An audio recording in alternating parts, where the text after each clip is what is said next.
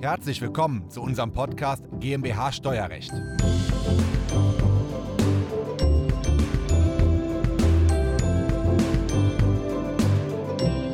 Wenn Sie in Deutschland über eine Million Euro Vermögen haben und demnächst die Vermögensteuer mit 1% pro Jahr kommt, dann wäre theoretisch nach 100 Jahren 100% Ihres Vermögens aufgebraucht. Und um das zu vermeiden, können Sie eine lichtensteinische Familienstiftung gründen, Ihr Vermögen schenken oder per Darlehen dorthin übertragen und damit quasi die Vermögensteuer optimieren in Deutschland. Und wie genau das funktioniert, das bespreche ich heute hier in Köln mit meinen Interviewgästen.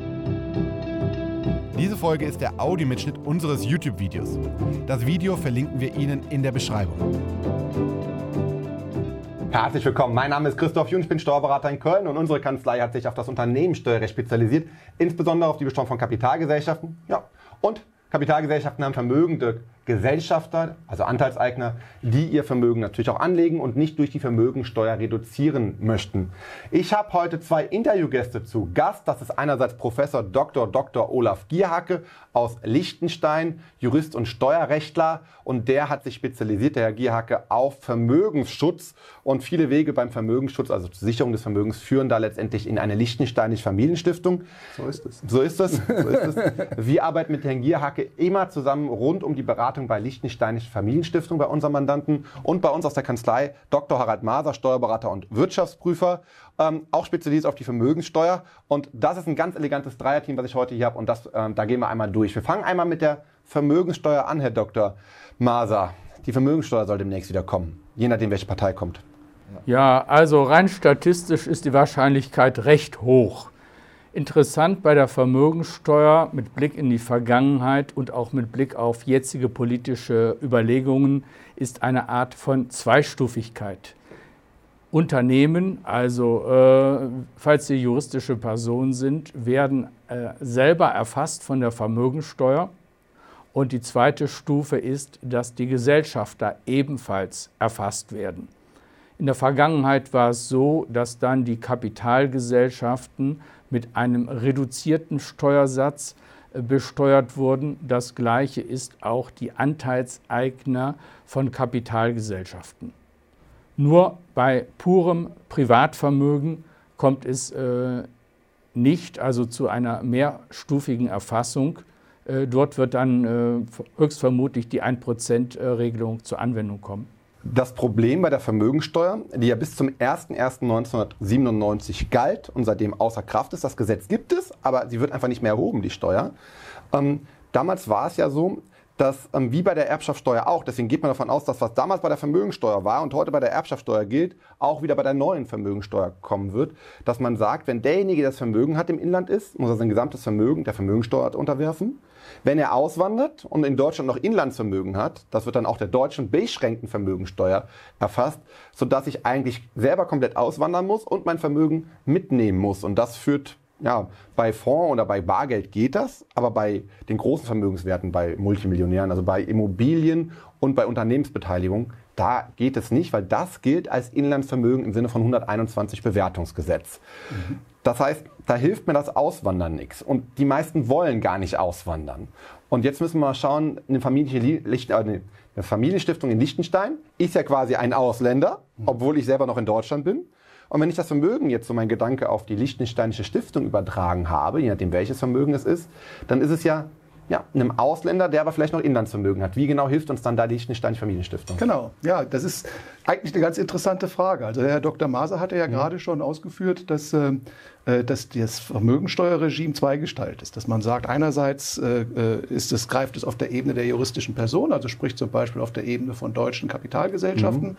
andererseits auf der Ebene der Anteilseigner. Und genau an dieser zweiten Stufe, da macht natürlich eine Auslandsstiftung einen riesen Unterschied, weil eine mhm. ausländische Stiftung ja niemandem mehr gehört. Mhm. Ja, das heißt also, diese Eigentumskette reißt ab. Ja. ja. Wenn Sie eine ausländische GmbH haben beispielsweise, dann ist es ja immer von einem Inländer Gehalten, dann ist die Eigentumskette zu einem beliebigen ausländischen Vehikel ja immer noch vorhanden. Das mhm. heißt also, die Vermögenssteuerkette ist auch verbunden nach wie vor. Auslandsvermögen wird wahrscheinlich, wenn nicht Doppelbesteuerungsabkommen irgendwie helfen an der Stelle, mhm. ähm, im Prinzip genauso erfasst wie inländisches Vermögen. Ja, und die Liechtensteinische Stiftung hat halt den Vorteil, sie gehört niemandem mehr mhm. und damit sind die Begehrlichkeiten auf der Anteilseignerebene im Grunde mhm. genommen weg. So, das kann man nutzen in gewissem Ja. Umfang. Funktioniert auf jeden Fall für Vermögen, was nicht Inlandsvermögen ist. Also jetzt äh, de- denkt jeder ja, der Kugelschreiber, wo Jung Partner draufsteht, das kann ich mal ein bisschen in die Kamera halten. ne? da, das wäre jetzt Inlandsvermögen. Nein, der ist kein Inlandsvermögen, obwohl er hier in, in Köln liegt, Ja. ähm, weil eben nach 121 Bewertungsgesetz eigentlich nur Grundbesitz, deutsche Unternehmensbeteiligung, also Einzelunternehmen, ähm, Mitunternehmerschaften, Personengesellschaften und Kapitalgesellschaften, ich glaube ab 10% Beteiligung erst als Inlandsvermögen gelten, darüber hinaus nicht. Genau. Also für Fonds, die sind da, und Geldbestände sind da nicht erwähnt, da funktioniert das auf jeden Fall problemlos. Also bei Geldbeständen ist die äh, Flexibilität natürlich besonders hoch, wenngleich auch da man sich überlegen muss, wie bekommt man die Vermögenswerte in die Stiftung denn überhaupt erst rein, weil man wird das Geld ja nicht einfach so los. Ja, wenn jemand in Deutschland über ein Vermögenssubstrat verfügt, dann hat er im Prinzip ja zwei Möglichkeiten, Vermögenswerte auf die Liechtensteinische Stiftung zu übertragen. Entweder er schenkt sie hinein, Ja. dann wird Schenkensteuer fällig, oder er vergibt sie darlehenswegig, dann fällt zwar keine Schenkungssteuer an, Ja. aber das Vermögen bleibt zumindest mal in der Höhe des Darlehensrückzahlungsbetrages immer noch im Inland und damit auch potenziell Vermögensteuer verhaftet. Okay, aber die zukünftige Vermögensmehrung, die liegt doch dann in Liechtenstein. Genau, das ist im Prinzip dann an der Stelle, wo die Liechtensteinische Stiftung ihre Leistungsfähigkeit entfalten kann. Ja. In Bezug auf die Wertzuwächse der Zukunft. Also gar nicht so sehr, dass man sich jetzt die Liechtensteinische Stiftung vorstellt als ein Steuersparvehikel oder so. Man nimmt kurzfristig niemandem etwas weg. Das ist nicht der Punkt. Also das ist auch gar nicht, die Liechtensteinische Stiftung ist kein aggressives Steuergestaltungsvehikel oder so, wie das manchmal kolportiert wird, sondern es geht über diesen Weg, darlehensfähig werden Vermögenswerte Ja. übertragen. Eben nicht darum, Deutschland kurzfristig Vermögensteuersubstrat wegzunehmen. Das bleibt zu 100 Prozent erhalten. Aber über die Wertzuwächse der Zukunft, wenn Sie sich vorstellen, dass das Vermögen sich mit 6 Prozent pro Jahr verzinst, also bei einem Aktiendepot oder bei einer unternehmerischen Beteiligung oder auch bei, und bei Immobilienvermögen, dann verdoppelt sich das Vermögen ja alle, dr- 20, alle 12 Jahre. Größenordnung. Ja? Wenn Sie sich jetzt vorstellen, Sie sind 60 ähm, und haben ein erkleckliches Privatvermögen aufgebaut, dann haben Sie ja noch zwei Verdopplungszyklen, zweimal zwölf Jahre vor sich. Ja, das heißt, normalerweise würde sich Ihr Vermögen zumindest nominal äh, hoffentlich auch real, also nach der Inflation, noch zweimal verdoppeln. Und wenn Sie jetzt mit Hilfe einer Stiftung das Vermögen auf dem heutigen Stand einfrieren, dann sparen Sie bis zum Todesfallzeitpunkt dann in einer Ex-Post-Perspektive etwa 75 Prozent Erbschaftssteuern und auch ein gutes Stück Vermögensteuer. Wie, wie, wie rechnet man das denn, wenn ich jetzt 10 Millionen Euro Cash habe und ich gebe das als Darlehen in meine Stiftung rein? Auf wie viel Vermögen wächst es dann an? Genau, also wenn Sie 10 Millionen Darlehen in die Stiftung Ja. hineingeben und das verzinsen Sie marktüblich im Moment relativ niedrig. Da passiert also nicht allzu viel durch Zins und Zinseszins. Ja. So, das bleibt also bei Das- 2 Millionen im Wesentlichen. Ja. Während diese 10 Millionen auf der Ebene der Stiftung angelegt werden, 6% Verzinsung heißt, in 12 Jahren werden aus den 10 Millionen 20 Millionen, Ja. in 24 Jahren werden aus den 20 40 Weil ich Millionen. dann die 20 Millionen verdoppel. genau, weil ich dann die 20 Millionen verdopple. Und dann habe ich 30 Millionen in die Stiftung reingebracht, ohne Steuern für die Übertragung selbst zu bezahlen. So ist das. Und auf diese 30 Millionen muss ich dann keine Erbschaftssteuer zahlen, muss ich keine Vermögensteuer zahlen. Und es bleibt natürlich, wenn in diesem Vermögen deutsche Vermögenswerte im Sinne von 121 Bewertungsgesetz noch drin sind. Ja, also man zum Beispiel zu diesen 10 bis 40 Millionen eine GmbH-Beteiligung gehören würde mit mehr als 10 Prozent, ja, Ja. die sich im Wert entwickelt, dann wäre es vermutlich so, wenn ich Sie richtig verstanden habe, nach dem alten Vermögensteuerregime, dass diese erste Stufe des Vermögensteuersatzes noch zündete, dass man sagt, also ein halbes Prozent wäre dann auf der Ebene der deutschen GmbH nach wie vor noch geschuldet und es fällt nur die zweite Hälfte weg. Äh, es ist etwas äh, kritisch. Äh, also in der Theorie äh, spricht alles dafür, dass es sowas wie eine äh, beschränkte Vermögensteuerpflicht gibt. In der Praxis, äh, insbesondere bei unseren Gestaltungen, achten wir darauf und hoffen es natürlich auch, dass es ein Schachtelprivileg gibt. Schachtelprivileg nicht nur, so wie Sie es von der Körperschaftssteuer, Gewerbesteuer kennen, sondern auch äh, dann Schachtelprivileg für die Vermögensteuer. Ja. Dass quasi nicht jede GmbH-Mutter und Stiftungsmutter nochmal Steuern zahlen muss. Genau. Das würde ja zu einer Akkumulation führen von Vermögensteuern, wenn in einem Ja. Konzern auf jeder Gesellschaftsebene wieder sagt, die sind auch alle beschränkt steuerpflichtig. Das funktioniert ja nicht. Und normalerweise wird das ja mit, mit Schachtelprivilegien entschärft, ja. dieses, diese ja. Systematik. Und dann, gut, wenn die Gesellschaft im Wert steigt, muss natürlich die GmbH mehr Vermögensteuer in Deutschland zahlen, mhm. aber der Anteilseigner, die Stiftung, aufgrund dieses Schachtelprivilegs, hoffentlich, wenn es dann so kommt, nicht. Genau. Und außerdem kann ich auch Gewinne, wenn sie ja Gewinne macht und immer mehr Gewinne macht und damit den Wert steigert, ausschütten und habe das Geld dann letztendlich in Liechtenstein und damit aus der deutschen Vermögensteuer komplett rausgezogen. Genau. So ist, mhm. das. so ist das Grundprinzip. Und darüber hinaus haben wir natürlich die Möglichkeiten, das raten wir vielen Unternehmern und mhm. vermögenden Privatpersonen ohnehin. Wenn wir in die Situation einsteigen, Herr Masern, Sie mögen sich entsinnen, wir haben ja häufig da auch Bestandsaufnahmen bei den Unternehmern. Und da ist es ja häufig so, dass starke Klumpenrisiken bestehen im Bereich der unternehmerischen Beteiligung und der deutschen Immobilien. Das ist ja normal. Die Leute sind unternehmerisch wertschöpfend tätig, dann erzielen sie Erträge und wo legen sie das Geld an? meistens in Immobilien irgendwo im Speckgürtel um ihren Wohnsitz drumherum. Mhm. Ja. Damit haben sie natürlich ein gewisses politisches Klumpenrisiko in Deutschland und sind abhängig von den politischen Rahmenbedingungen.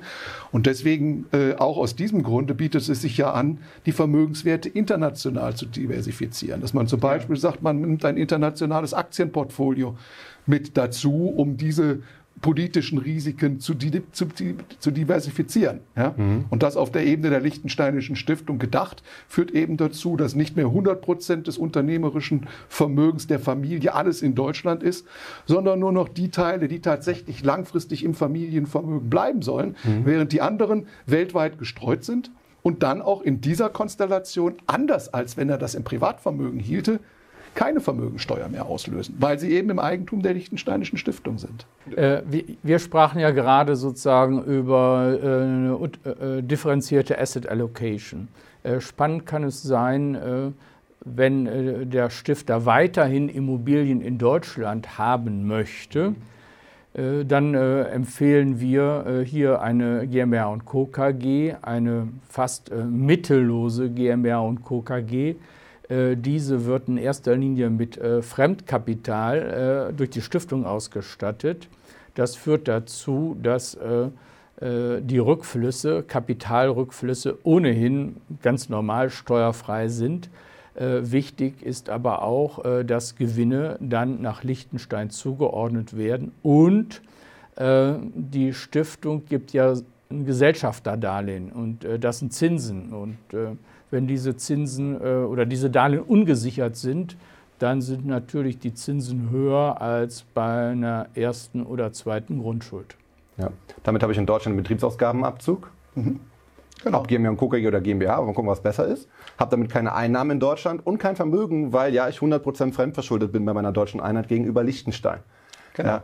Also was man noch erreichen kann. Und man hat natürlich den Vorteil, dass die Einkünfte aus Vermietung und Verpachtung oder generell die Einkünfte aus dieser KG, je nachdem, ob sie ja. vermögensverwaltend ist oder gewerblich ist, eben nicht dem Einkommensteuertarif unterfällt, sondern dem Körperschaftssteuertarif, was ja auch nochmal ein riesen Stepdown ist. Von 15 Prozent. Genau, 15 Prozent in der Größenordnung. Und ich kann nach zehn Jahren steuerfrei verkaufen, wenn ich in Wenn ich das Privileg noch habe, aber das schauen wir mal, ob das, das tatsächlich noch zehn Jahre also hält. Noch ist keine Gesetzesänderung in Sicht. Genau. Sie, Sie, merken, was man alles machen kann. Also bei uns in der Kanzlei sind äh, mindestens eine Handvoll, ein halbes Dutzend äh, Assistenten Berater damit beschäftigt, die Vermögensteuer jetzt schon zu optimieren und Gestaltung zu entwickeln, zusammen mit Herrn Giacke. Ähm, man kann es weiter optimieren, wenn ich eine deutsche GmbH habe, die hat ja auch einen Wert. Ich muss über einen Trick oder über die Gestaltung den Unternehmenswert generieren, in den Gewinnvortrag verbuchen und dann kann ich das Eigenkapital über eine Ausschüttung, was ich gleichzeitig wieder als Darlehen reingebe, in Fremdkapital wandeln. Das heißt, für meine deutsche GmbH ändert sich die Eigen, das Eigenkapital in Fremdkapital, wird damit im Wert reduziert nahe Null, also nahe 25.000 und damit hängt wieder der ganze Wert doch wieder in Liechtenstein als Forderung, ähnlich wie bei ihrer Immobiliengestaltung auch. Und damit habe ich auch die deutsche, Immobilien, deutsche operative GmbH der Vermögensteuer eventuell, je nachdem wie das Gesetz kommt, entzogen. Ja? Das ist auch ein Thema für ein separates Video, diese aggressive Gestaltung. Da ist also wahnsinnig viel gestaltbar, was bei der Vermögensteuer, was die Vermögensteuer angeht. Also für die Laien möchte ich hinzufügen, also hier spielt man mit den feinen Unterschieden äh, zwischen Handels- und äh, Steuerbilanz, äh, zwischen Aktivierungs- und Passivierungspflichten und Rechten. Hm. Genau. Ja, aber Detailgestaltung kann man natürlich auch seriös im Moment jetzt noch nicht zu Ende ja. diskutieren, weil einfach die Vermögensteuergesetze ja. ja noch nicht, noch nicht auf dem Tisch liegen. Ja, wir ja. können davon mit guten Gründen davon ausgehen. Politiker sind ja auch faule Menschen. Ja, das mhm. heißt, die werden im Zweifel wahrscheinlich das neue Vermögensteuergesetz nicht viel anders machen. Und da ist natürlich schön, wenn man äh, jemanden wie Herrn Dr. Maser mit am Tisch hat, der schon diese Zeiten noch kennt aus eigener Berufspraxis wo die Vermögensteuer noch ein aktives äh, Steuerrecht war. Ja, ich meine, äh, bei, das war, glaube ich, Mitte der 90er Jahre, als das außer Kraft getreten ist. Äh, da habe ich zwar auch schon ein bisschen mich mit Steuerrecht beschäftigt, aber noch nicht in dieser Intensität, wie Sie das wahrscheinlich damals schon ein Tagesgeschäft auf dem Tisch hatten, vermute ich mal. Ne? Ja, und in eigener Angelegenheit. In eigener Angelegenheit auch, ja? ja, damals waren die Beträge noch sehr niedrig. Ach so, okay. Herr Dr. Maser ist, wir haben in der Kanzlei mal rumgefragt, Herr Dr. Maser ist der Einzige, der einen Vermögensteuerbescheid auf dem Tisch gehabt hat. Von damals haben keinen anderen gefunden. Ja, ja, genau. Jetzt ist so eine lichtensteinische Familienstiftung ja für viel mehr Personen interessant, die es zunächst geglaubt haben. Und wenn die Vermögen jetzt, wenn die Personen jetzt ihr Vermögen analysieren, finden sie Barvermögen mit Aktien, Immobilien, Unternehmen und das muss man jetzt alles erstmal systematisieren. Wir sind in der Kanzlei direkt mit mehreren Beratern und äh, Kollegen da aktiv und jetzt kommt der Mandant zu Ihnen, Herr Dr. Maser. Wie geht's los? Wo startet man?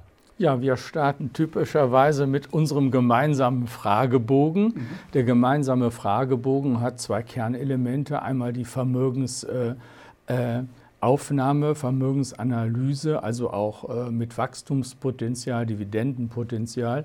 Der Fragebogen enthält auch viele persönliche Sachen. Es geht ja darum, äh, erstmal zu sehen, wer ist Begünstigter oder Begünstigte.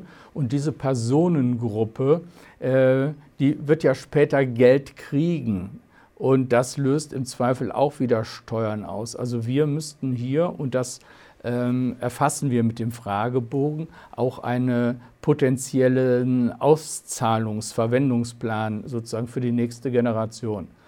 Und äh, danach äh, gibt es äh, direkte Gespräche, äh, häufig so, äh, dann zu dritt, also Mandant, wir beide, äh, manches Mal auch per Videokonferenz, um dann diese Fragen aus diesem Fragebogen nochmal verständnisvoll zu klären. Und äh, erst dann äh, geht es sozusagen in diese juristische äh, Umsetzung äh, der Satzung und der äh, Beistatuten. Mhm. Genau. Da ist eigentlich der erste Schritt, dass man sich mit der Stiftungserrichtung und mit dem Vehikel der Stiftung, was für viele ja erstmal fremd ist, viele kennen diese Stiftung noch nicht und wie das mhm. funktioniert, das muss man vermitteln. Und der erste Schritt ist typischerweise auch der, dass man in die Stiftung mal hineinkommt, gar nicht so sehr jetzt schwere Assets wie Unternehmensbeteiligung oder, oder Immobilien. Die kommen im zweiten Schritt. Meistens mhm. startet man mit liquiden Assets. Die sind am einfachsten, da gibt es keine allzu großen steuerrechtlichen Übertragungsschwierigkeiten. Man kommt mal rein, der Mandant lernt das Vehikel kennen, lernt die Zusammenarbeit kennen und dann machen wir Schritt für Schritt mit dem Herrn Dr. Maser einzelne Vermögensüberführungsprojekte und überlegen, wie kriegt man die Übernehmensbeteiligung rüber oder mhm. auch ein komplexes Immobilienportfolio. Das liegt ja manchmal in Personengesellschaften, mal liegt es in Kapitalgesellschaften drin. Das ist ja sehr unterschiedlich. Da muss man sich dann halt immer genau überlegen, wie man das macht. Und da sind Sie ja gut drauf spezialisiert. Ja, super. Meine Herren, Herr Professor Dr. Dr. Gierhake, Herr Dr. Maser, es hat mich sehr gefreut. Vielen Dank für Ihre Zeit. Super spannendes Video. Wir haben Ihnen einen Einblick gegeben, wie die Vermögensteuer künftig reduziert werden kann, wenn man weiter in Deutschland wohnen bleibt, indem man einfach eine lichtensteinische Familienstiftung dazwischen hängt. Das war der Audiomitschnitt unseres YouTube-Videos. Den Link zum vollständigen Video finden Sie in der Beschreibung.